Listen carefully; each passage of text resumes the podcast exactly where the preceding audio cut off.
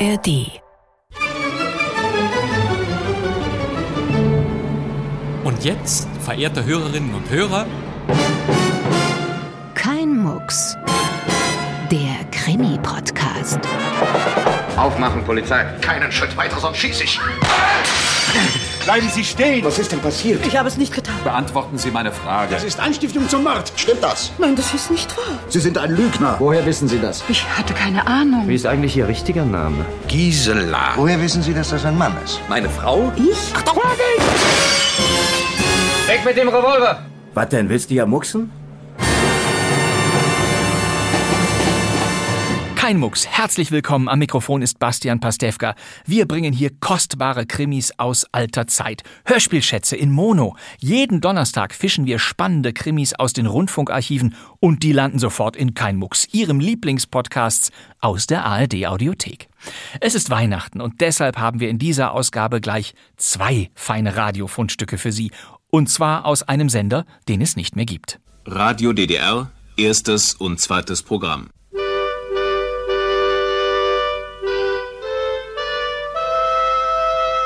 Zu Weihnachten schenkt uns der Mitteldeutsche Rundfunk zwei feine Krimi-Kostbarkeiten aus den DDR-Archiven. Beide sind 30 Minuten lang, denn sie sind Teil einer Reihe, die 1976 startete.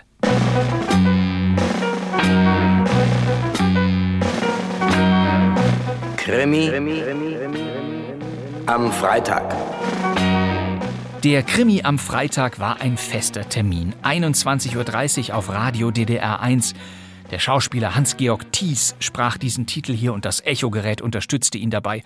Und die Komposition von Martin Hadwig. Also muss ich hier Krimis hören? Der Krimi am Freitag änderte die Art des Hörspiels aus Leipzig und Berlin. Das kommt von den vielen Krimis im Fernsehen. Fast. Der Rundfunk der DDR wollte eine feste Unterhaltungshörspielreihe einrichten, um den Krimis aus dem Rias und den anderen Westsendern etwas entgegenzusetzen. Wir werden das überprüfen. Aber Herr Kommissar, Tatsächlich kommen die meisten Krimis am Freitag deutlich lässiger daher als die losen Einzelstücke, die es vorher gab. Die frühen DDR-Krimis trugen einen erzieherischen, manchmal propagandistischen Charakter. Mit den Freitagskrimis kam ein anderer Ton und manchmal ein Ohr in die weite Welt. Doch eines blieb stets gleich. Immer muss denn ja ein Mörder da sein, ne? Und zwar schnell. Alle Geschichten wurden in 30 Minuten auserzählt. Dann war der Fall gelöst, denn um 22 Uhr kamen die Nachrichten. Im Januar 1976 startete der Krimi am Freitag, zunächst 14-tägig, später wöchentlich. Die Sendereihe war so beliebt, dass die Folgen sogar mehrfach in der Woche im Programm wiederholt wurden. Niemand sollte einen Krimi am Freitag verpassen, auch nicht bei der Nachtwiederholung am Mittwoch um 1.30 Uhr. Haben Sie die Frage nicht verstanden? Äh, doch, äh, nein. 360 Krimi-Hörspiele wurden es. Die allermeisten waren in sich abgeschlossen, nur selten gab es mal einen Zweiteiler. Titel wie Mord im Streifenwagen, Lösegeld für eine Leiche oder Mädcheninternat Stratham waren an der Tagesordnung. das ist doch einfach Wahnsinn. 90 Prozent der Krimis am Freitag waren Originalstoffentwicklungen. Die Hälfte der Stücke produzierte man in den Berliner Studios nahe Leperstraße, die andere Hälfte kam aus dem Leipziger Funkhaus Springerstraße. Wir möchten Ihnen nun zwei Krimis am Freitag vorstellen. Beide sind ausnahmsweise ohne den charakteristischen Krimi am Freitag Einstieg ausgestattet, denn manche dieser Hörspiele liegen nur noch in der Version vor, die sie auch für die Wiederholung am Mittwoch auf DDR1 sinnvoll machten. Einer der Krimis spielt in Schweden, einer in den USA. Einer stammt aus dem ersten, einer aus dem letzten Jahr der Reihe. Schließlich waren wir zusammengekommen, um Weihnachten zu feiern. Beginnen wollen wir mit dem zweiten Krimi am Freitag, der je produziert wurde. Diese Weihnachtsgeschichte lief erstaunlicherweise im Februar 1976. Eine Künstlergruppe gerät in Not. Eine festlich gestimmte Gesellschaft kommt in einem großen Haus zusammen. Die Namen sind eingangs etwas verwirrend. Es gibt das Gastgeber-Ehepaar Ali und Bert Wallin. Bert ist Maler. Sigin und Gregor Gregersen sind Geschwister. Gregor ist Kunsthändler. Und da ist noch der Silberschmied Thomas Östtorm. Wir haben Glück, dass der Kommissar namenlos geblieben ist. Jemand hat einen ganz kleinen Fehler gemacht. Und genauso heißt dieses Stück auch. Ein ganz kleiner Fehler. Und wenn Sie genau aufpassen, können Sie dem Kommissar vielleicht zuvorkommen. Hören Sie Günter Grabert, Merilo Pohlmann, Fried Arthur Geppert, Astrid Bless und Friedhelm Eberle in der Regie von Klaus Zippel. Und was ist nun jener ganz kleine Fehler, Herr Kommissar? Finden Sie es raus. Gute Unterhaltung.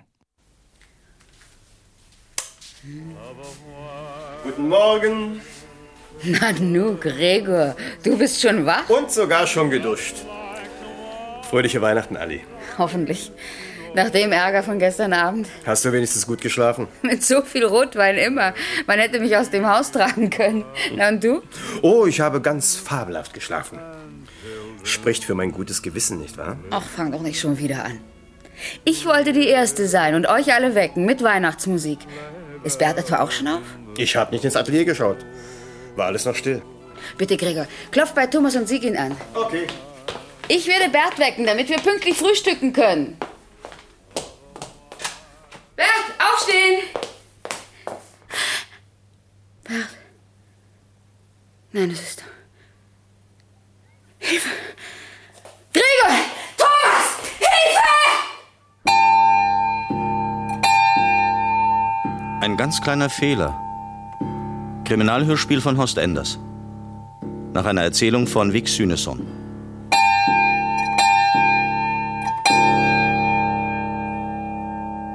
Tja, so viel ist klar, Aaron. Der Maler Bert Wallin wurde heute Nacht mit diesem Messer erstochen. Und das nach Ansicht von Dr. Svensson zwischen 2 und 4 Uhr. Aber bereits gegen 1 Uhr hat es aufgehört zu schneien. Und im Schnee rund um das Haus nicht die Spur einer Fußspur. Hm, Was bedeutet, dass sich der Mörder noch im Haus befindet. Der Gastgeber, ermordet von einem seiner Gäste, die er sich über die Festtage ins Haus geladen hat. Der Silberschmied dürfte eher ein Gast der Frau des Hauses sein. Na schön. Wallin lädt sich also dieses hübsche Ding ein, das sein Modell ist, und seine Geliebte. Seine Frau revanchiert sich dafür mit ihrem Verehrer, diesem Herrn Österm. Bleibt Gregor Gregersen, der Kunsthändler. Und den interessiert in erster Linie sein Geschäft. Welchen Anteil seine Schwester Sigyn daran hat, weiß ich noch nicht. Jedenfalls hat er sie als Modell verkuppelt. Vornehmer ausgedrückt, er hat die hübsche Sigyn hier eingeführt. In der berechtigten Hoffnung, dass Bert Wallin mit ihr anbändeln würde. Wahrscheinlich. Damit hätten wir für Frau Wallin das erste Motiv. Eifersucht. Aber bringt eine Frau wie die Wallin aus Eifersucht ihren Mann um? Man traut es ihr eigentlich nicht zu. Stimmt. Und dann hätten wir noch diesen merkwürdigen Herrn Östorm. Alles in allem drei Verdächtige unter diesem Dach und drei mehr oder minder klare Motive. Wieso nur drei, Chef? Haben Sie Fräulein Sigin vergessen? Sie war Bert Wallins Geliebte. Was hätte sie wohl von einem toten Freund? Sie waren verliebt, waren verrückt aufeinander. Nein, in ihr sehe ich mehr eine Verbündete für uns. Die Frage, mein Lieber, heißt, wem war der Maler Bert Wallen am meisten im Wege? Seiner Frau Alli, dem Silberschmied Thomas Östom oder dem Kunsthändler Gregor Gregersen? Das ist beinahe ein klassischer Fall. Und ich denke mir, dass wir mit etwas Kombinationsgabe. Sieh doch mal nach, was draußen los ist. Bitte gehen Sie auf Ihr Zimmer und verhalten Sie sich ruhig. Was ist denn, Fräulein Gregersen? Ich halte das nicht länger aus. Trotzdem dürfen Sie das Haus nicht verlassen, Fräulein. Bitte kommen Sie herein. Danke, Pierre. Wie lange sollen wir denn noch hinter verschlossenen Türen warten? Ich ertrag das einfach nicht länger, Herr Kommissar. Es tut mir leid, aber die Untersuchung ist noch nicht abgeschlossen. Ich habe mit diesem Verbrechen nichts zu tun. Ich verliere den Verstand, wenn ich noch länger in diesem Haus bleiben muss. Ich verstehe Ihre Erregung, aber ich muss Sie auch um Verständnis für uns bitten. Wie soll ich Ihnen denn helfen können? Ausgerechnet ich, Herr Kommissar. Sie müssen sich leider fügen. Sie behalten mich doch nur hier, weil Sie auch mich verdächtigen. Mich und alle anderen. Das ist doch einfach Wahnsinn. Ausgerechnet wir. Seine Freunde.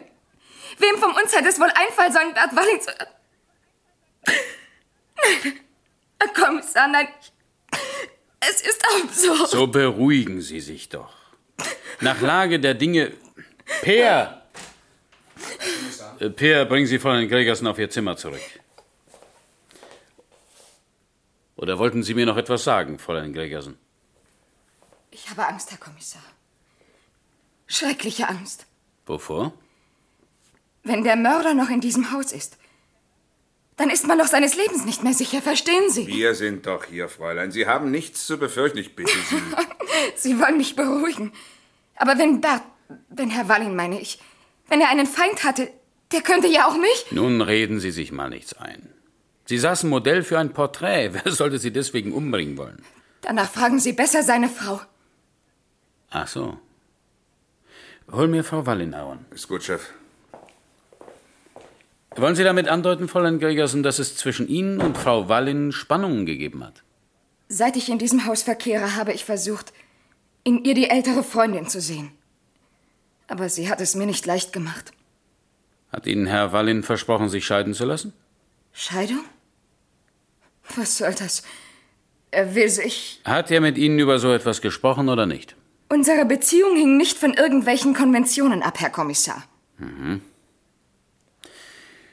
Können Sie mir erklären, warum er das Bild, Ihr Bild, vernichtet hat? Es war kein gutes Bild.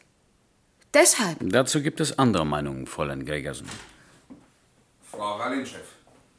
Ja, gut, bringen Sie rein. Und Sie gehen jetzt in Ihr Zimmer zurück. Bitte entschuldigen Sie. Es ist alles so furchtbar, Herr Kommissar. Per, bitte.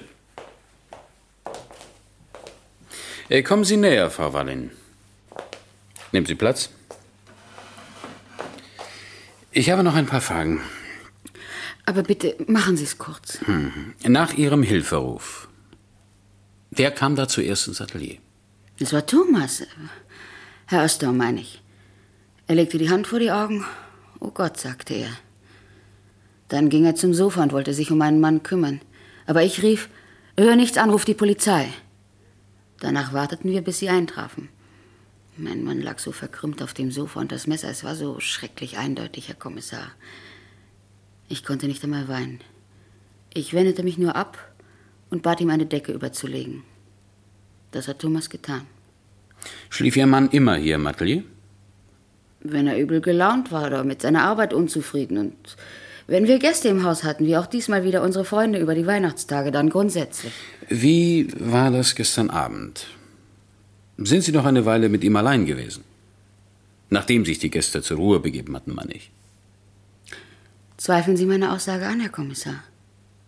Wenn mein Mann sagte, legt euch hin, ich will arbeiten, dann gab es niemals Widerspruch. Nicht in unserem Kreis. Jeder von uns hatte Respekt, absoluten Respekt vor seinen Wünschen. Erst recht vor seinen Launen. Und die waren gestern derart miserabel, dass niemand es gewagt hätte, in seiner Nähe zu bleiben. Wollen Sie das damit sagen? Ja, so ungefähr. Nicht ungefähr, Frau Wallin. Bitte genau. Wir saßen um den Tisch vor dieser Bilderwand und diskutierten über die neueste Arbeit meines Mannes. Sie meinen das Porträt, für das Fräulein Gregersen Modell saß? Ja, um das ging es. Plötzlich steht er auf, trinkt ein Glas Rotwein in einem Zuge leer, geht an seine Staffelei und schneidet mit einem Messer mitten durch die Leinwand.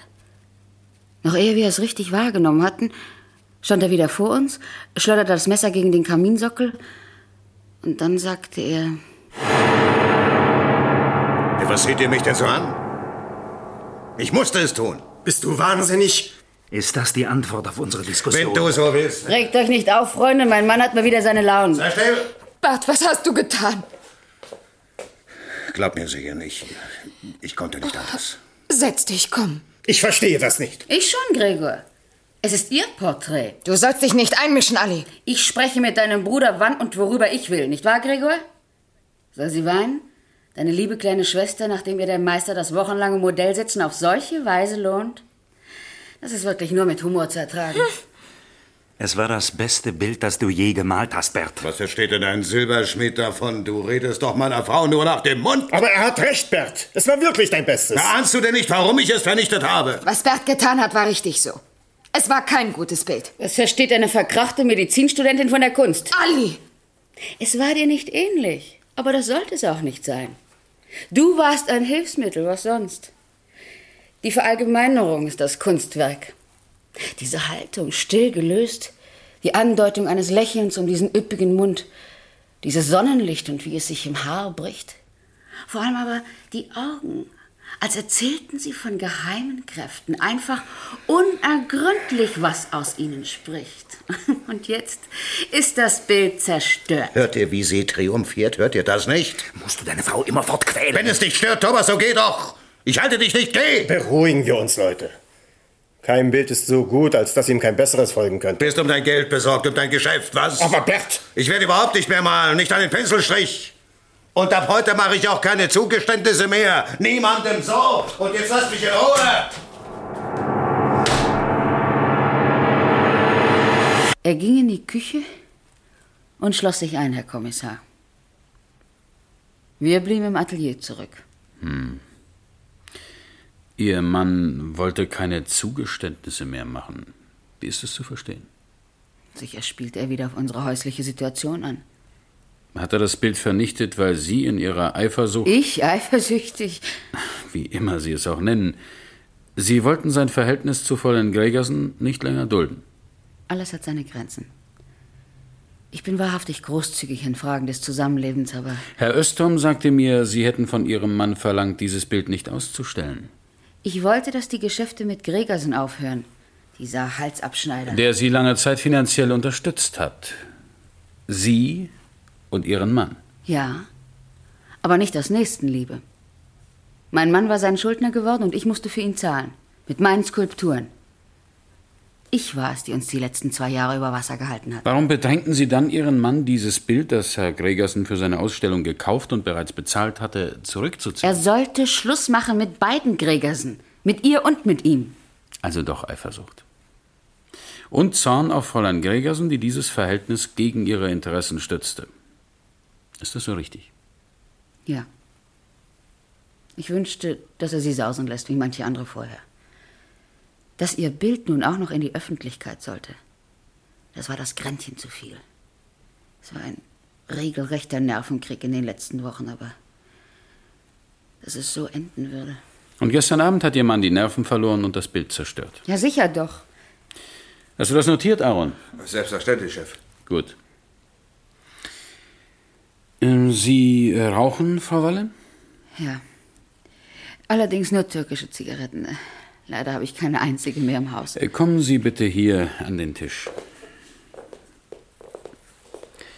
Schauen Sie, hier liegt der Stummel einer Zigarette. Sehen Sie sich das Mundstück an. Ist das eine türkische Zigarette? Ja. Ja, das ist meine Sorte. Aber türkische hat mein Mann nie geraucht, Herr Kommissar. Eben. Tja, Frau Wallen. Das ist dann wohl Ihre Zigarette.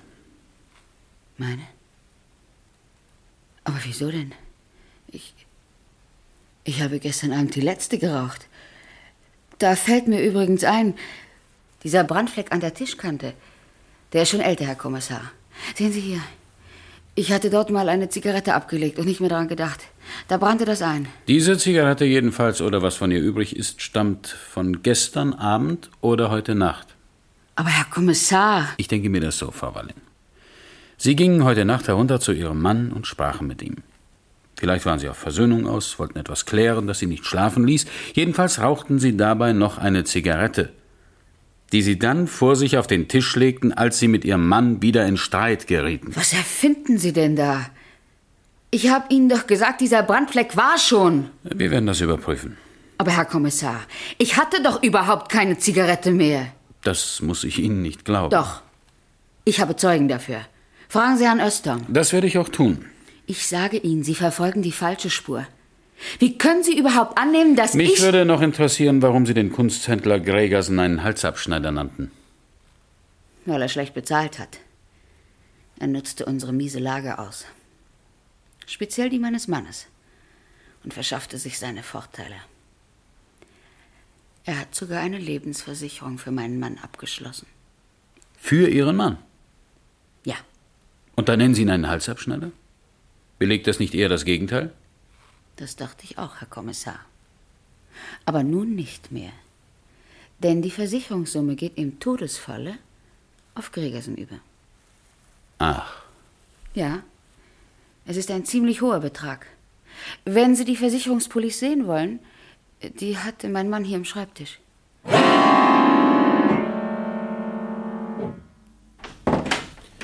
Man sagte mir, Ihnen sei nicht gut, Herr Gregersen? Sobald Sie mich nach Hause lassen, wird mir besser werden, Herr Kommissar. Solche Aufregungen bin ich einfach nicht gewöhnt. Sollen wir einen Arzt kommen lassen? Ach, Unsinn. Dann schon lieber einen Cognac. Aber selbst den gestatten Sie uns ja nicht. Trotz Weihnachten. Man hat nicht nur Ihnen das Weihnachtsfest verdorben. Kommen wir zur Sache. Es hat sich ein Sachverhalt ergeben, der Sie stark belastet, Herr Gregersen. Mich?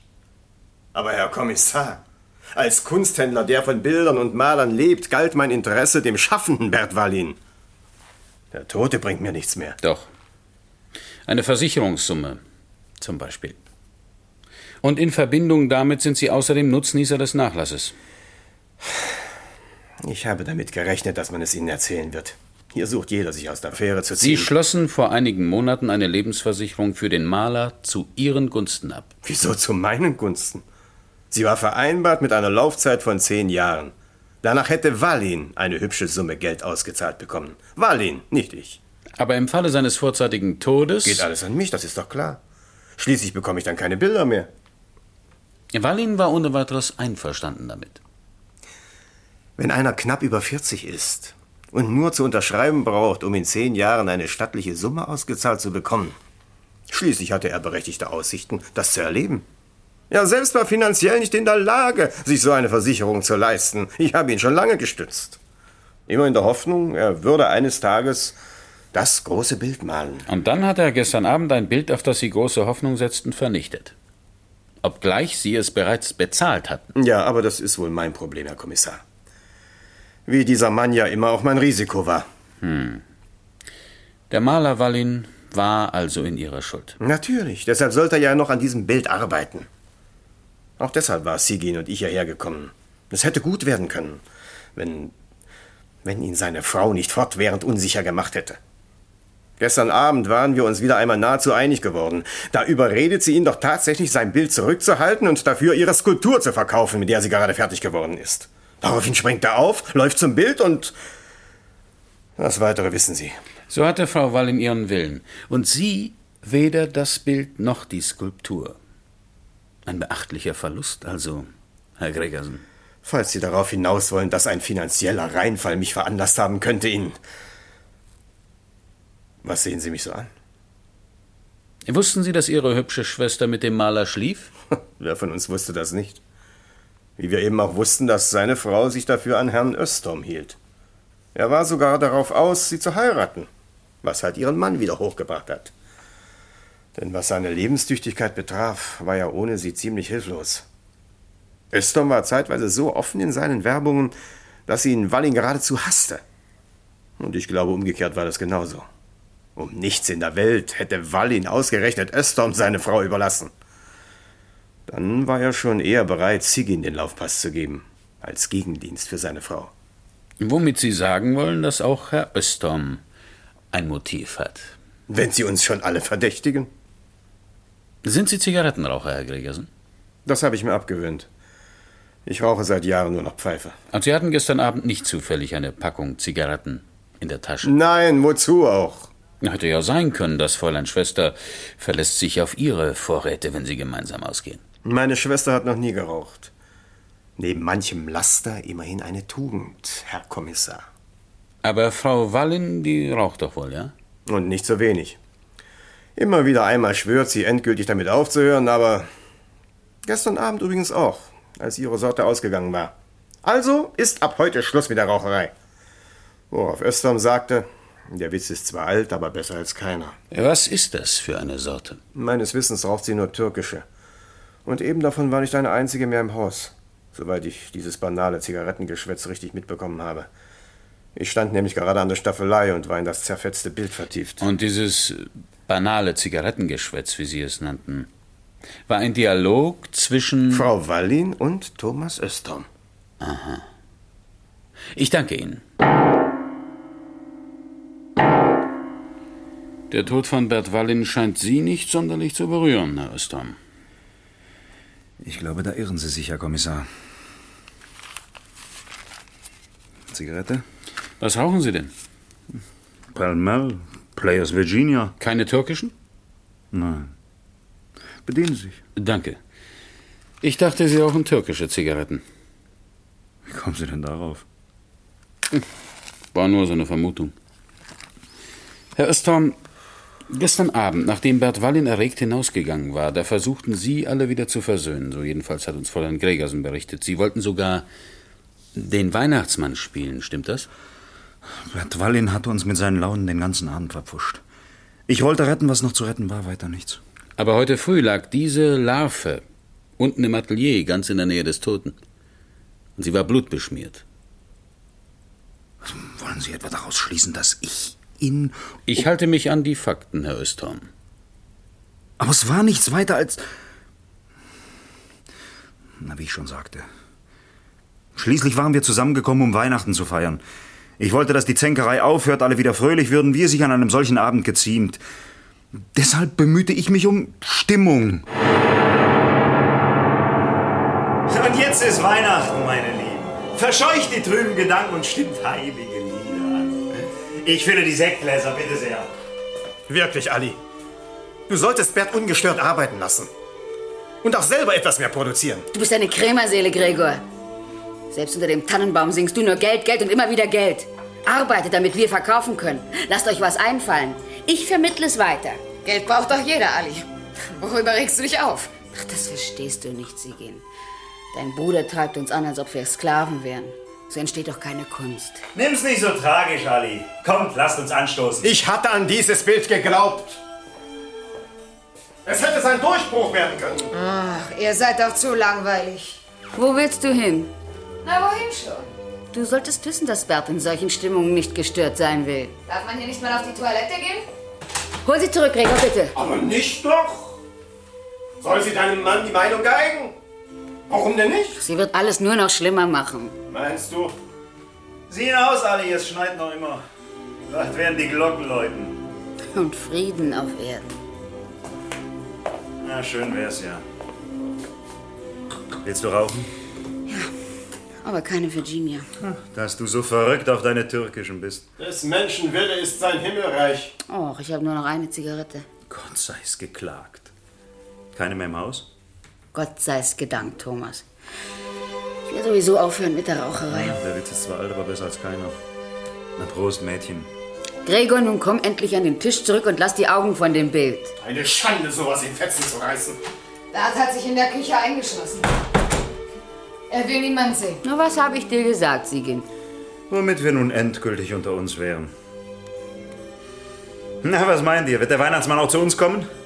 Hattest du nicht deine Larve bereitgelegt, Ali? Ja, auf dem Schrank. Na ja, das sieht ein bisschen schäbig aus. Aber sie passt. Hallo, Sigin, kleine Sigin, schau mir auf den Bart und bete. Guten Abend, du dämliche Larve. Wer dich aufsetzt, ist nicht mehr zu erkennen. Verschon mich mit deinen albernen Scherzen. So war das gestern Abend, Herr Kommissar. Wir haben noch eine gute Stunde gesessen, dann kam Bert Wallin aus der Küche. Er hatte getrunken und wollte schlafen. Wir gingen auf unsere Zimmer. Die Larve haben Sie mit nach oben genommen? Nein. Ich habe sie wieder auf den Schrank im Atelier gelegt. Herr Östern.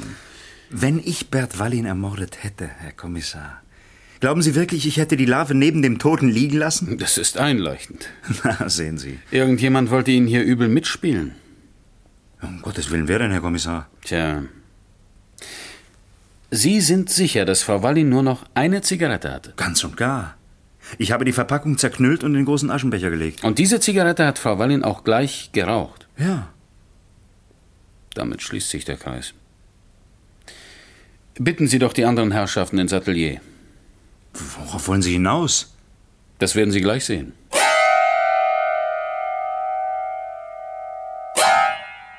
Meine Herrschaften, da wir alle feine Leute sind, verabscheuen wir selbstredend dieses Verbrechen. Aber es wurde begangen. Hier, in diesem Atelier. Und die Tatperson ist unter uns. Obgleich jeder von Ihnen nach wie vor beteuert, es nicht gewesen zu sein. Wenn Sie mich dennoch bei Laune sehen, dann deshalb, weil für mich der Fall gelöst ist. Jemand hat einen ganz kleinen Fehler gemacht. Es gab viele Motive, nicht unbedingt für Fräulein Gregersen, aber sehr belastende für Frau Wallen, Herrn Gregersen, ebenso wie für Herrn Östorm. Liebe, Eifersucht, Enttäuschung, Ehrgeiz, Geschäft. Vielleicht hätten wir wochenlang suchen und untersuchen müssen, wenn nicht dieser ganz kleine Fehler gemacht worden wäre. Kommen Sie zum Tisch. Ja, Sie alle. Sehen Sie diese Brandspur hier knapp über der Tischkante. Ein alter Brandfleck. Ich sagte es Ihnen schon. Was sagst du dazu, Aaron? Ein sehr alter Brandfleck, Chef. Richtig. Nun, Aaron, bitte leg das Beweisstück an seinen Platz. Dieser Zigarettenstummel lag heute Morgen auf dieser Brandstelle. Wo er gestern Abend, als Sie alle das Zimmer verließen, weil der Hausherr Sie dazu aufgefordert hatte, nicht lag. Und nicht liegen konnte. Ich habe mit Sigin den Tisch abgeräumt und auch die Aschenbecher mit in die Küche genommen. Ja, wir haben einen sauberen Tisch hinterlassen. Exakt, Fräulein. Nun hatte aber Frau Wallen keine Zigaretten mehr. Will sagen, keine türkischen Zigaretten. Das kann ich bezeugen. Die Tatperson aber wusste nicht. Dass Ali nur türkische Zigaretten raucht? Zu voreilig, Herr Gregersen. Ich wollte sagen, dass Frau Wallin keine türkischen Zigaretten mehr zur Verfügung hatte. Das wusste die Tatperson nicht. Bitte, Aaron. Dieser Stummel einer türkischen Zigarette, sehen Sie, er wurde aus dem Aschenbecher in der Küche genommen und so auf den Tisch gelegt. Nicht mit den Fingern, oh nein. Vielleicht mit einer Nadel, mit einem Taschentuch. Diesen alten Brandfleck nutzte Bert Wallins Mörder, um uns auf eine falsche Spur zu lenken. Wer aber, meine Herrschaften, wusste nicht, wer konnte gar nicht wissen, dass Frau Wallin keine türkischen Zigaretten mehr hatte. Vielleicht fand sie doch noch eine. Eben. Könnte doch sein. Sigin! Gregor, was wollt ihr damit sagen? Passiert doch, dass jemand, der dringend eine Zigarette braucht, plötzlich aus einer Tasche noch eine hervorkramt. Bei deinen vielen Handtaschen. Jetzt weiß ich, wer mich zur Mörderin stempeln möchte. Oh, du, du Verrückte, du Wahnsinnige! Entschuldige, Ali, aber meinst du mich? Herr Kommissar, ich hatte meinen Mann am finanziellen Zügel. Ich gestehe sogar von ihm verlangt zu haben, dass er Schluss mit ihr macht. Sonst hätte ich etwas aufgedeckt. Eine Bilderfälschung nämlich, die jetzt höchstens noch für Herrn Gregor Gregersen interessant ist. Deshalb hat er sich also meinem Willen gefügt und ihr den Laufpass gegeben. Sie ist verrückt, Herr Kommissar. Sigi! Verrückt wie dieser Silberschmidt auf Sie, der Sie nun vielleicht endlich heiraten kann. Und jetzt war ich's wohl wie? Um den Rivalen loszuwerden, steige ich als Weihnachtsmann durchs Fenster und... Schließen wir das Duell ab, meine Herrschaften. Und was ist nun jener ganz kleine Fehler, Herr Kommissar? Erinnern Sie sich an die Minute, die Sie gestern Abend draußen waren, Fräulein Gregersen. Geht immer mal raus und rein. Und verpasst mitunter etwas. Wie Sie das Zigarettengespräch. Gregor, verstehst du, was damit gemeint ist? Aber ja, er so gut wie wir. Sie gingen hinaus, Fräulein. Und dann kam das mit der letzten türkischen Zigarette hier am Tisch, was Sie nicht gehört haben können, weil Sie nicht im Zimmer waren. Und das war Ihr Fehler. Ihr ganz kleiner Fehler. Wegen, wegen einem verlorenen Liebhaber, der ihr ohnehin nie ganz gehört hat, einen Mord? Sag doch etwas, Gregor. Warum sagst du nichts? Diesmal kann ich dir nicht helfen, Kleine. Das Messer, mit dem Bert Wallin sie auf dem Porträt zerschnitten hat, wütend und endgültig, hat sie dazu verführt, Fräulein. Es war eine Affekthandlung. Sie sind heute Nacht heruntergegangen, um Klarheit in Ihr verfahrenes Verhältnis zu bringen. Ich bat ihn, mit hinaufzugehen. Aufzuhören mit den dauernden Geheimnissen vor ihr. Da giftete er mich an. Er habe mir nie ein Versprechen gegeben und ich solle endlich gehen. Ich sei nicht mehr interessant für ihn und er habe mich satt. Sie gehen. Ich zog ihm die Decke weg, damit er mich wenigstens ansehen sollte. Da stieß er nach mir. Hau ab, zischte er, hau ab. Da habe ich ihn angespuckt. Du widerlicher Hund, habe ich gesagt und gespuckt. Immer auf ihn gespuckt.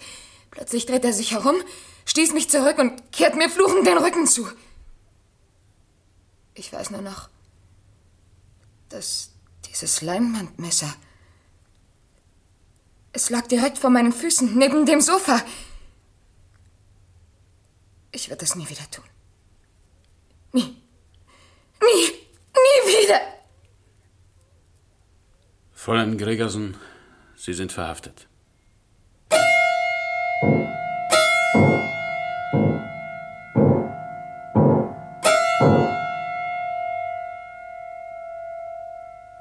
Ein ganz kleiner Fehler. Kriminalhörspiel von Horst Enders. Nach der schwedischen Erzählung Mord im Atelier von Vic Süneson. Übersetzer Michael Augusten. Dramaturg Ludwig Achtel. Die Personen und ihre Darsteller waren Ali Wallin, Merilu Pohlmann. Bert Wallin, Hans-Joachim Hegewald.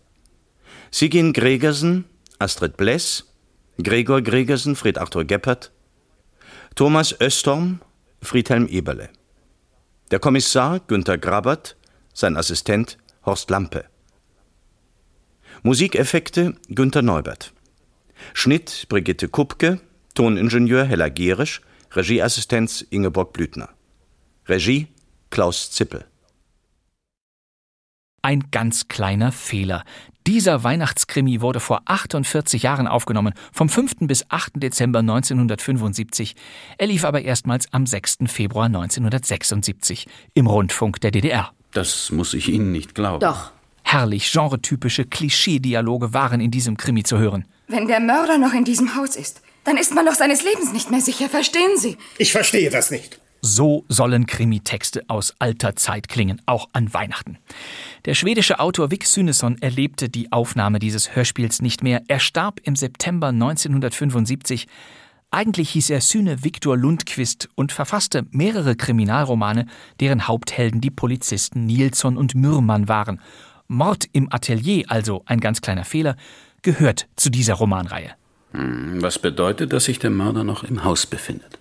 Und in den Archivunterlagen ist zu lesen, dass dies hier tatsächlich Kommissar Nilsson ist. Er ist also doch nicht namenlos. In seiner Rolle hörten Sie Günther Grabbert. Ich halte mich an die Fakten. Günther Grabbert war Jahrgang 1931. Ab Mitte der 50er war er am Leipziger Schauspielhaus engagiert für Charakterrollen wie Richard III., Per Günd, Faust und viele andere. Auch bei Film und Fernsehen war er beschäftigt, in DEFA-Produktionen der 50er und 60er wie Der Teufelskreis, Beschreibung eines Sommers oder Der geteilte Himmel. Er war der Typ des schweren Helden und daher oft als Vorbildsfigur besetzt. Auch in späteren DDR-Fernsehreihen wie Der Staatsanwalt hat das Wort, Das unsichtbare Visier oder Polizeiruf 110 war Grabbert zu sehen. In den 2000er Jahren dann etwa in Bella Block. Im Hörspiel war er im Grunde immer der Ermittler. Der Kommissar Günter Grabbert. Hauptmann Koch Günter Grabbert. Hauptmann Lose Günter Grabbert. Und natürlich ist Günter Grabbert auch in unserem nun folgenden DDR-Radioklassiker wieder dabei. Lieutenant Winterman, ich hätte mich gern mal mit Ihnen unterhalten. Wir sind im Jahr 1989 und in Stereo. Diesmal spielt Grabbert fast eine Karikatur eines amerikanischen Cops der 80er. Der passionierte Bratkartoffelesser Fred Winterman war der Held von vier Kriminalhörspielen des Autors Michael Unger. Winterman kann heute keinen Swing hören. So hieß sein erstes Abenteuer von 1986.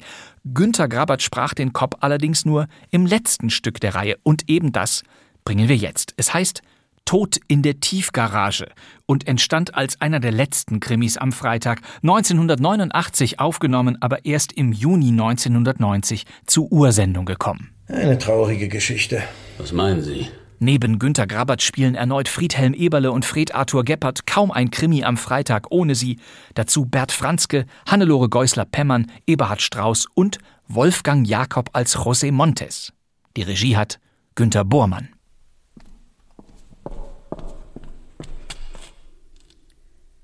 Was willst du noch von mir? Ich habe doch gesagt, dass ich in der Angelegenheit nichts tun kann.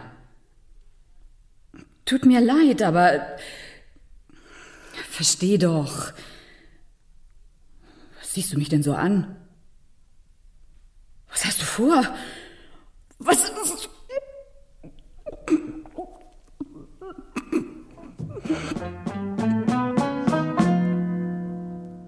Tod in der Tiefgarage. Kriminalhörspiel von Michael Unger.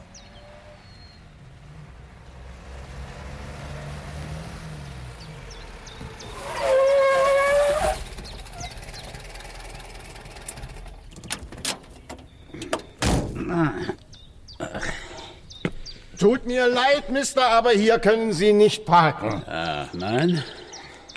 Ist die Einfahrt zur Personalgarage. Die Tiefgarage für die Hotelgäste befindet ja, sich. Ja, schon gut. Lieutenant Winterman hier, meine Polizeimarke. Ach, Lieutenant. Ja, der Sergeant ist bereits zu Wege. Äh, sagen Sie, Mr. Holden. Äh, Holden. Wie nennt man das, was Sie hier tun? Parkwächter, Sir. Ah ja, richtig. Sagen Sie, Mr. Holden, haben Sie viele Gäste in dieser Jahreszeit? Nun ja, die Stammgäste kommen immer gern ins Beach Village. Tag, Lieutenant. Hallo, Volland. Komm, ich bring dich runter. Okay.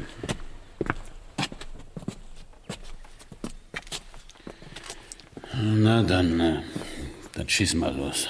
Die Tote ist Mace Gordon, Besitzerin des Beach Village Hotelkomplexes. 48 Jahre alt, Würgemale am Hals, tot durch Ersticken vor etwa einer Stunde, sagte Doc.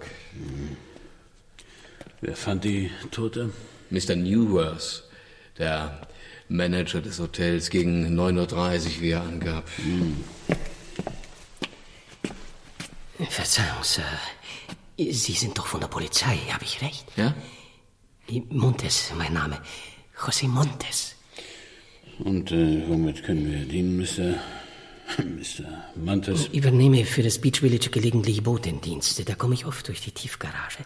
Ist der kürzeste Weg, wenn man ins Hotel will, ohne die Halle zu passieren. Kommen Sie zur Sache, wir sind in Eile. Ich habe gehört, wie Sie hier unten miteinander stritten. Hm. Von wem sprechen Sie eigentlich? Von Mrs. Gordon und Mr. Newworth natürlich. Wann soll das gewesen sein? Heute Morgen, kurz vor neun.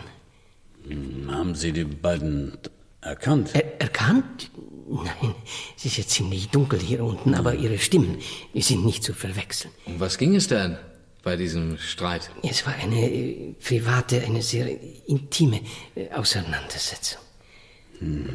Das interessiert mich näher. Mr. Newworth machte ihr Vorwürfe. Er- Er fühlte sich wohl betrogen. Genau das kann ich Ihnen auch nicht sagen. Hm. Okay, Mr. Montes, das, ähm, das könnte uns schon weiterhelfen, danke. Äh, Schon gut, Lieutenant. Äh, Selbstverständlich.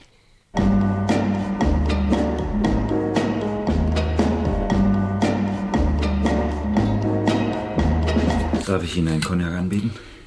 Äh, nein, danke. Aber Sie gestatten, dass ich. Bitte. Ich kann es immer noch nicht fassen. Äh, Mr. Newworth, standen Sie in einem persönlichen Verhältnis zu Mrs. Gordon? Nun, über das rein Dienstliche hinaus waren wir auch gute Freunde. Zurück zum heutigen Morgen. Schildern Sie mir bitte genau, wie Sie die Tote fanden. Ich fuhr in die Tiefgarage gegen halb zehn, wie immer, zu meinem reservierten Parkplatz. Plötzlich erkannte ich im Halbdunkel, dass die Tür von Mrs. Gordons Wagen geöffnet war. Ich hielt an, um nachzusehen. Da sah ich sie liegen. Direkt neben dem Wagen. Schrecklicher Anblick. Weiter. Was taten Sie dann? Rief sofort nach dem Parkwächter. Beauftragte Holden, die Polizei zu verständigen. War er an seinem Platz? Ja, natürlich. Er kam sofort herunter. Haben Sie noch irgendeine andere Person in der Tiefgarage bemerkt? Hm, Nein, niemand. Von wo kamen Sie heute Morgen? Von zu Hause natürlich. Ich wohne in Simpson. Etwa 20 Minuten mit dem Wagen. Also nichts Auffälliges, Ungewöhnliches, das Sie heute Morgen registriert haben. Nein, das heißt, äh, aber das hat sicher nichts mit dem Mord zu tun. Sagen Sie es trotzdem. Als ich am City Park vorbeifuhr, sah ich Mr. Callas. Er ist neuerdings unter die Jogger gegangen. Mr. Callas, wer ist das? Der Saxophonist unserer Hausband.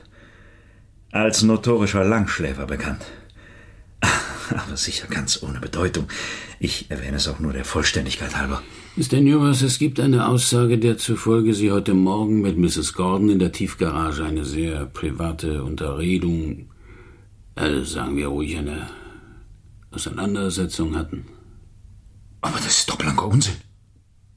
Sagen Sie mir, wer so etwas behauptet?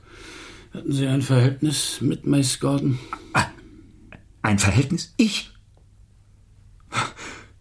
Wer setzt derartige Gerüchte in die Welt? Ich denke, das spielt keine Rolle. Nicht in diesem Zusammenhang. Oh doch, für mich spielt das durchaus eine Rolle. Sie bleiben also bei Ihrer Aussage. Aber ja, als ich Mace Gordon fand, war sie bereits tot. Wie ist sie eigentlich? Sie wurde erwürgt. Dann müssten Sie doch wenigstens irgendwelche Fingerabdrücke haben. Tja, die lassen sich auf menschlicher Haut nicht nachweisen. Leider. Tja, dann. Vielleicht jetzt doch einen kleinen, Lieutenant?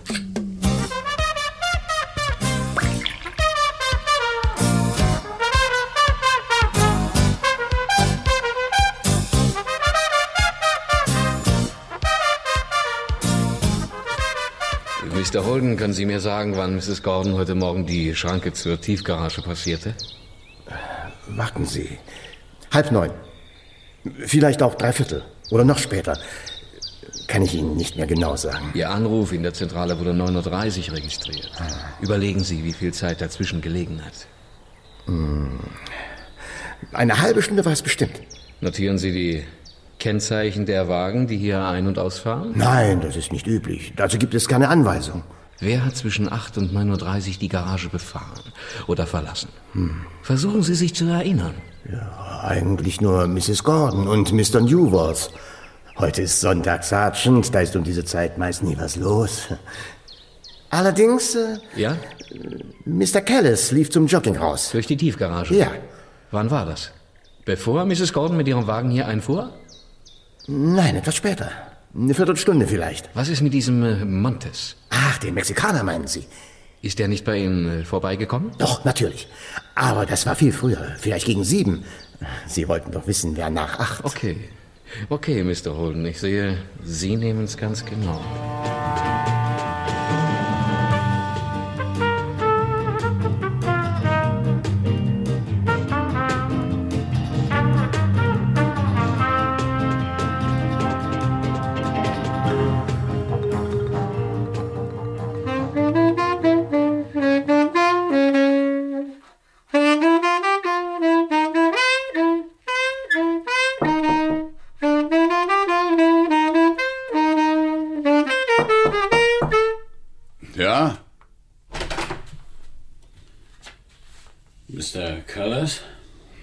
Steht vor Ihnen. Lieutenant Winterman, ich hätte mich gern mal mit Ihnen unterhalten. Nehmen Sie Platz. Danke. Sie kommen wegen Mace, was? Haben Sie einen festen Vertrag, der Sie als Musiker an das Hotel bindet? Hm, seit sieben Monaten, ja. Das heißt, Sie sind ständiger Hotelgast. Hm. Mace hat das so arrangiert. Am Anfang bin ich jeden Tag von der Stadt hier ausgefahren, nachts wieder zurück. Verzeihen Sie, aber Ihr Tod geht mir ganz schön unter die Haut.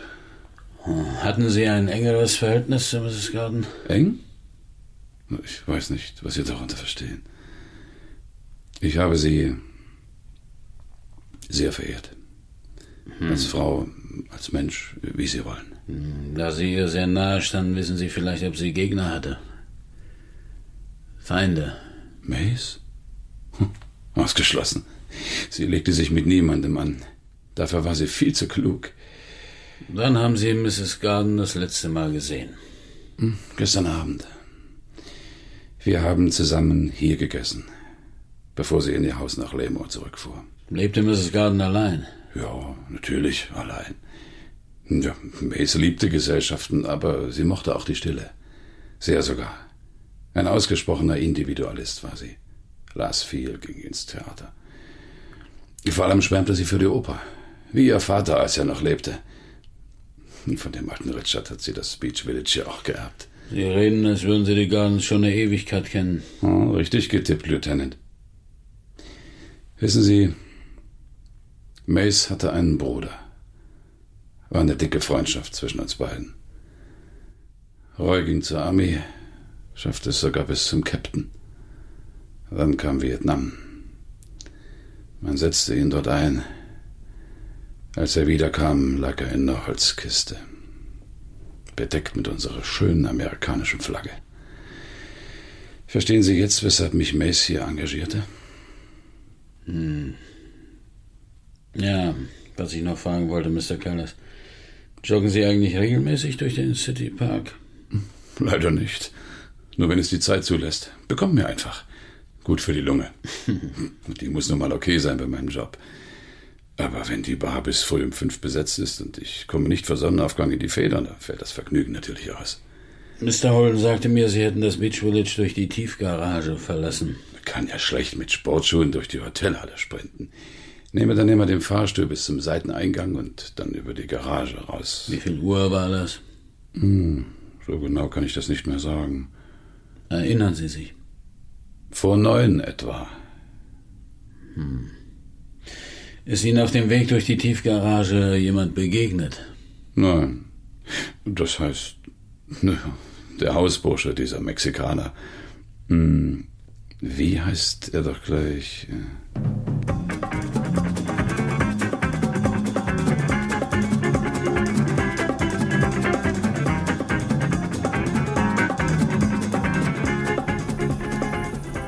Mr. Montes!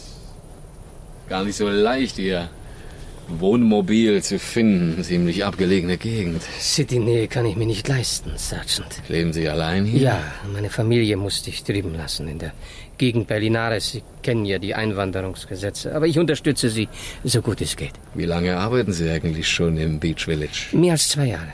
Anfangs als Fensterreiniger, na jetzt als, als Bote. Übernehme alles, was so anfällt.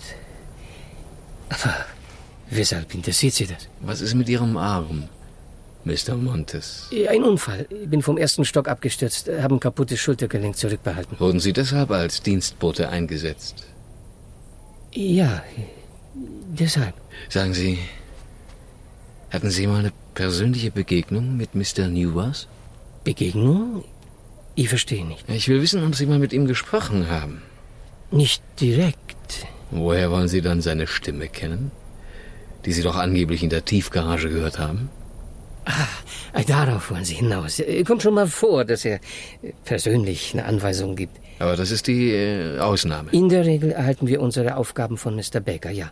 Der ist für das Reinigungspersonal und für die Boten zuständig. So gesehen ziemlich kühn Ihre Behauptung, Sie hätten in der Tiefgarage Mr. Newers Stimme gehört. Mr. Newers hat mich mal angesprochen, äh, persönlich, wegen der Wagenwäsche. Wann war das? Ein paar Monate her. Und seitdem haben Sie sich seine Stimme so genau gemerkt? Ja. Ah, das, das nehme ich Ihnen nicht ab, Montes. Ihre Sache. Ich kann nur sagen, wie es ist. Aber Newers hat etwa eine halbe Stunde später als Mrs. Gordon die Garage befahren. Vielleicht äh, wollte er nur bluffen. Was wollen Sie damit sagen? Wäre doch möglich, dass er die Personalgarage zuvor schon mal über den Seiteneingang betreten hat, bevor er für alle sichtbar mit seinem Wagen hineinfuhr. Weshalb haben Sie sich eigentlich in der Tiefgarage aufgehalten, Mr. Montes? Ich hatte mehrere Aufträge von unseren Hotelgästen. Wagenwäsche, Reifenwechsel. Die Anlage dafür befindet sich in der Personalgarage. Holden sagte aus, Sie hätten schon vor sieben den Eingang passiert. Gab es mehr als zwei Stunden zu tun? Äh, ach, da war noch der Benzinmäher für den Rasen. Muss regelmäßig gewartet werden. Haben Sie während dieses Zeitraums jemanden bemerkt? Außer Newers und Mrs. Gordon, meine ich. Nein, nein, sonntags ist nie was los um diese Zeit. Nein. Ah. Das heißt, äh, Mr. Callis, der Musiker, der lief im Jogginganzug durch. Ich dachte noch, will sich wohl fit halten für die Chefin, der alte Knabe. Wird nicht lange dauern, dann joggt Mr. Newers auch. Wie soll ich das verstehen? Gab es Rivalitäten zwischen den beiden Herren? Ja, alles nur Gerede, Sergeant. Kommen Sie, packen Sie schon aus. Bezog sich das, äh, was Sie zwischen Newburgh und Mrs. Gordon gehört haben wollen, auf diesen Callis? Möglich. Mrs. Gordon soll vor dem Auftauchen des Musikers mehr dem Manager zugetan. Aber ich sag Ihnen doch, es alles nur Gerede.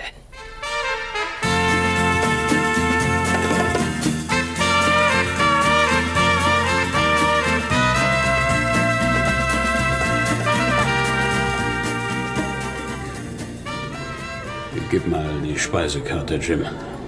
Bewegt sich leider nicht im Rahmen unseres Spesensatzes. Tja, danke. Verpflegung in Schickeria-Hotels ist in der Dienstvorschrift nun mal nicht vorgesehen. Hm. Ihre beiden Aperitifs sehr zum Wohl, meine Herren. Moment mal, das muss ein Irrtum sein. Wir hatten noch nicht bestellt. Auf Kosten des Hauses, Sir. Anweisung von Mr. Newworth. Hm. Sympathischer Einfall. Hm. Findest du nicht auch? Prost, Chef. Prost. Hm. Ja. Guten Abend, ja. Ah, Mr. Newers persönlich. Ich hoffe, Sie fühlen sich wohl bei uns.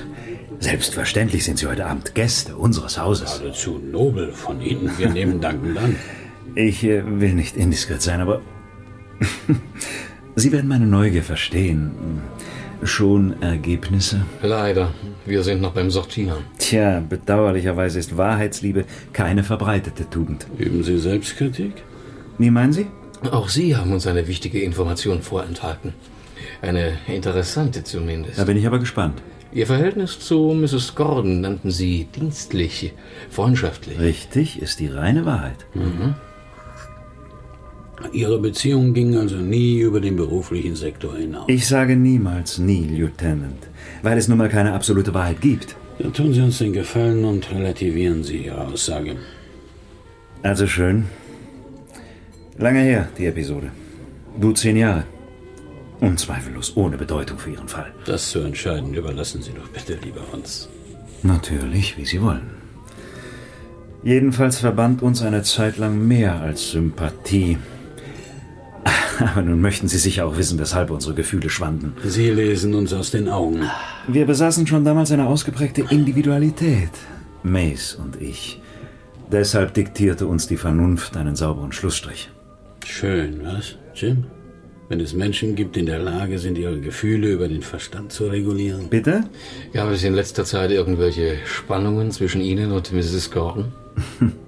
Ich muss Sie wiederum hoffnungslos enttäuschen, Sergeant.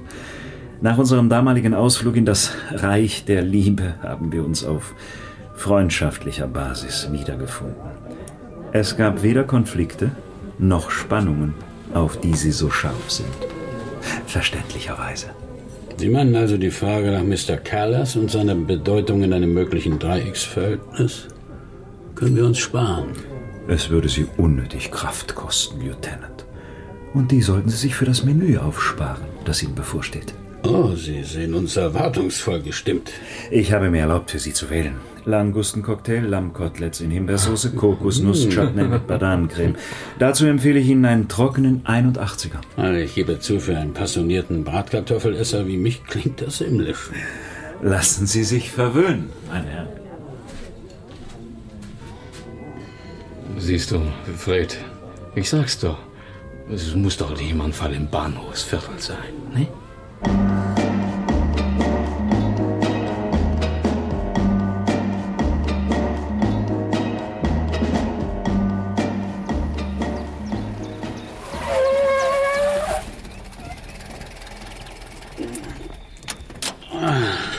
Guten Morgen, Lieutenant. Morgen. Sagen Sie, Holden. Angenommen, Mr. Newworth hätte vor seiner Ankunft mit dem Wagen die Tiefgarage schon mal über den Seiteneingang betreten. Wäre Ihnen das aufgefallen? Nicht unbedingt. Von der Einfahrt hier draußen kann man ja nicht hineinsehen. Aber ich habe die Anweisung, regelmäßig Kontrollgänge durchzuführen. Und durch die Tiefgarage für das Personal bin ich gestern Morgen kurz nach acht. Da war alles okay. Habe auch niemanden weiter angetroffen. Ah. Das heißt bis auf Montes. Der fummelte an der Autowaschanlage herum. Wir wechselten ein paar Sätze, bevor ich verschwand. Erzählte mir von seinem Vorstellungsbesuch bei einer Baufirma, die suchen einen Pförtner. Aber aussichtslos. Wollten ihn noch nicht. Ich denke, Montes hat hier seinen Job als Bote. Nur noch bis Ende des Monats. Dann sitzt er auf dem Trockner. Ach, erst der Absturz, jetzt auch noch das. Und die Bezahlung fürs Hospital läuft auch noch. Armes Schwein. Moment mal, das war doch ein Arbeitsunfall, hörte ich. Mhm. Dafür muss doch die Geschäftsleitung des Hotels aufkommen. Sie vergessen, dass Montes ein Leiharbeiter ist. Und die Firma, die ihn vermittelte, ist inzwischen vom Winde verweht. Hm. Wie war sein Verhalten in letzter Zeit? Verbittert? Aggressiv? Still ist er geworden. Sehr still. Aber wenn Sie denken, Mrs. Gordon hatte doch gar nichts damit zu tun. Sie kümmerte sich nicht um diese Dinge. Aber Mr. Newhouse? Einstellungen und Entlassungen für unser eins besorgt Mr. Baker, sein Assistent. Ach so. Ja. Danke, Holden. Bitte. Ach, äh, hier sind die Schlüssel. Fahren Sie doch mal meinen Wagen in die Garage runter.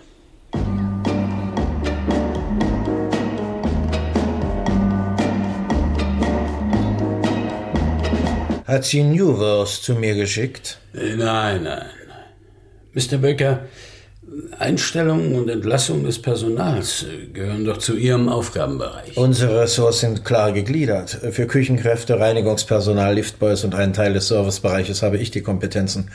Führungspositionen zu besetzen behält sich Newworth selbstverständlich persönlich vor. Demnach müssen Sie auch José Montes eingestellt haben. Montes? Ja. War bei Ihnen als Fensterreiniger beschäftigt, bis zu seinem Unfall. Jetzt jobbt er als Mädchen für alles. Ach ja, natürlich, der Mexikaner. Eine traurige Geschichte. Was, äh, was halten Sie eigentlich von Versicherungsschutz, Mr. Baker? Lieutenant, Sie irren, wenn Sie glauben, hier liege unsererseits etwas Ungesetzliches vor. Der Mann ist Leiharbeiter. Ohne festen Vertrag. Es wäre Sache der Vermittlungsagentur gewesen, ihn abzusichern. Oder aber seine eigene Angelegenheit. Aber eben das wollte er ja nicht begreifen. Immer wieder kam er mit Geldforderungen. Nicht nur einmal habe ich versucht, ihm die Rechtslage zu erläutern. Hat er es immer nur bei Ihnen versucht oder auch bei Mr. Newworth oder Mrs. Garden? Er kam immer wieder zu mir, zeigte mir die Rechnung des Hospitals. Vielleicht, weil er wusste, dass ich der Einzige bin, der ihm zuhört, der ihn nicht rausschmeißt. Newworth hätte ihn ja doch nur an mich verwiesen. Und Mrs. Gordon verstand nichts von Personalentscheidungen, Geschäftsfragen und Vertragsangelegenheiten. Das ist ja bekannt. Sie hatte mit ihren repräsentativen Verpflichtungen genug zu tun. Organisierte Bälle, Cocktailpartys, Ausstellungen. Hm. Also, ehrlich gesagt, Lieutenant, mir tat der Mexikaner leid. Deshalb hatte ich mir auch den neuen Job angeboten. Allerdings, wenn ich gewusst hätte, dass er. Ja. Was meinen Sie? Der Mann trinkt in letzter Zeit. Vor ein paar Tagen ist er mir in die Hotelhalle gefolgt. Angetrunken. War eine ziemlich peinliche Situation. Er fiel vor mir auf die Knie und sagte, Mr. Baker, Sie sind der Einzige in dem gottverfluchten Leben, der noch ein Funken Verständnis für eine arme Kreatur wie mich hat. Alle Augen waren auf mich gerichtet. Ich stand bewegungslos vor ihm, wusste nicht recht, was ich tun sollte. Am nächsten Morgen rief ich ihn zu mir.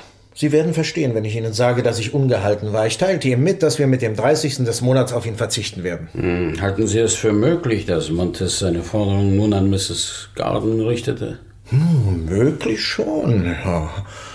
Aber Mrs. Gordon hat mir gegenüber derartiges nicht geäußert. Hm. Was sagen Sie? Ich überlege. Wir haben gegen Montes nichts in der Hand, weder Spuren noch Indizien, von Zeugen ganz zu schweigen.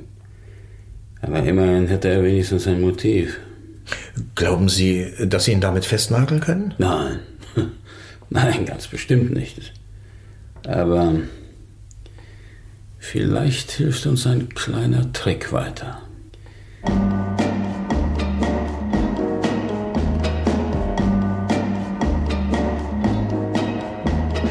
Mr. Montes? Ja? Tut uns leid, dass wir Sie stören müssen. Was wollen Sie noch von mir? Ich, ich habe Ihnen gesagt, was ich weiß. Wir haben die Absicht, Sie zu einer kleinen Spritztour einzuladen. Wo soll's denn hingehen? Gibt eine ganz interessante Videokassette. Würden wir Ihnen gerne mal vorführen. Wollen Sie mich ver veralbern? Wussten Sie eigentlich, dass Mr. Newworth zur Sicherung der Tiefgarage eine Videoüberwachung einbauen ließ? Was? Was sagen Sie da? Ist ausgeschlossen. Davon müsste ich doch etwas wissen. Nicht einmal Holden wusste davon. Was ist denn drauf auf Ihrem Film? Genug, um Licht in manches Dunkel zu bringen, Mr. Montes. Also? Noch ist Gelegenheit. Gelegenheit? Ich, ich verstehe nicht. Was, was meinen Sie? Denken Sie an die mildernden Umstände, die ein Geständnis mit sich bringt. Nun packen Sie schon aus, José. Begreifen Sie doch Ihre Situation. Es ist zu spät. Sie haben keine andere Wahl.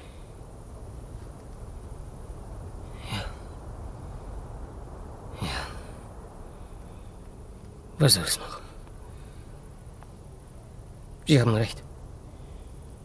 Und was nun auf mich zukommt, kann auch nicht schlimmer sein. 5000 Dollar. Wo soll ich die hernehmen? Für Mrs. Gordon wäre es eine Kleinigkeit gewesen, ein Griff in die Tasche. Zweimal habe ich gewagt, sie anzusprechen. Sie sagte nur, regeln Sie das mit Baker am Sonntag.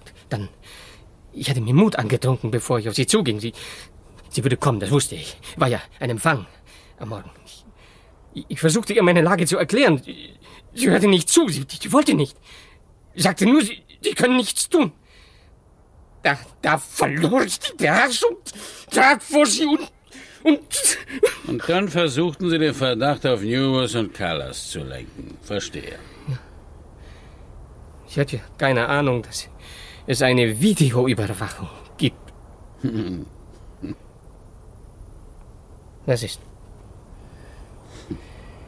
Was sehen Sie mich so an? Hm. Sagen Sie bloß. Sie haben geblufft? Mich aufs Kreuz gelegt, Sie. Was regen Sie sich so auf, Montes? Hat ja doch keinen Sinn.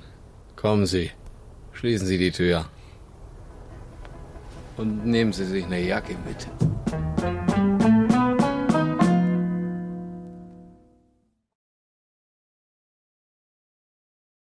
Tod in der Tiefgarage. Das war ein Kriminalhörspiel von Michael Unger. Dramaturgie Thorsten Enders. Es sprachen Günter Grabert, Bernd Stübner, Hannelore Pemmann, Wolfgang Jakob, Friedhelm Eberle, Eberhard Strauß, Fred Arthur Geppert, Bert Franzke, Klaus Anter. Schnitt Peter Thalheim, Ton Dietmar Hagen. Regieassistenz Dorothea Garlin. Regie Günter Burmann. Ja, Tod in der Tiefgarage war sozusagen ein Wendekrimi. Es war einer der letzten Krimis am Freitag, vor genau 34 Jahren produziert, kurz vor Weihnachten 1989. Er lief aber erst am 1. Juni 1990 im Rundfunk der DDR.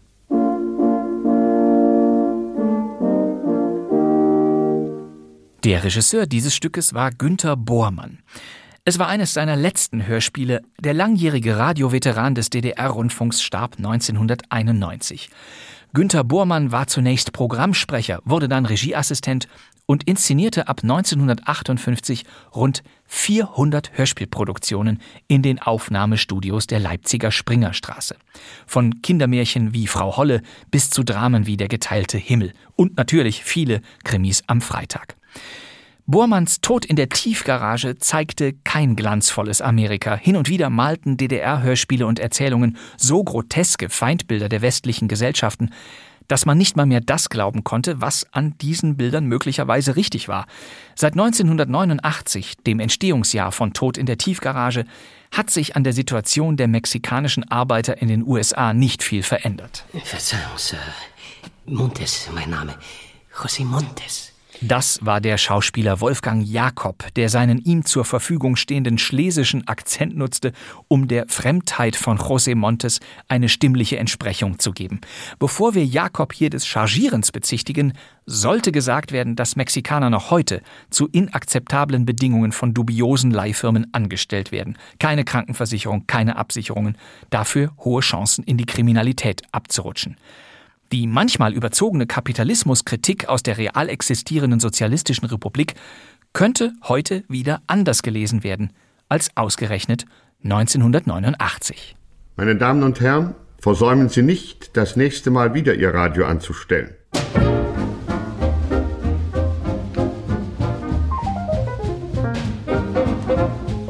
Das war kein Mucks, der Krimi-Podcast mit Radiokuriositäten. Der MDR organisierte uns diese beiden Fundstücke aus der Krimi am Freitag-Serie, die zwischen 1976 und 1991 lief. Kein Mucks geht weiter. Jede Woche erscheint eine neue Folge, immer zuerst in der ARD-Audiothek. Aber an welchem Wochentag nochmal? An jedem Donnerstag werden wir Ihnen Hörspiele bringen. Eine kurze Einführung wird auf das jeweilige Hörspiel und seinen Autor eingehen. Richtig. Kein Mucks, der Krimi-Podcast ist eine Zusammenarbeit aller ARD-Sendeanstalten und unsere fünfte Staffel läuft immer weiter und weiter, auch ins neue Jahr hinein. Und sollten Sie zur Weihnachtszeit Ihr Interesse an weiteren Hörspielen entdecken, viele frische Archivkrimis gibt es ab sofort in den neuen Krimi-Podcasts der Audiothek. Folgen Sie einfach den Fußspuren der Justitia oder der Axt. Sie werden schnell kapieren, was ich meine. Und ich glaube, damit können wir hier diesen Fall abschließen darf ich Ihnen dann heute für Ihre liebenswürdige Mitwirkung danken. Wir sehen uns ja in einer Woche wieder bei dem nächsten Hörspiel. Hörspiel ja, und doch veranstalten wir in der kommenden Kein-Mucks-Ausgabe etwas anderes, etwas ganz Besonderes. Seien Sie gespannt, es wird Ihnen bestimmt gefallen. Ich darf mich verabschieden. Mein Name ist Bastian Pastewka. Danke fürs Zuhören und frohe Weihnachten. Tschüss.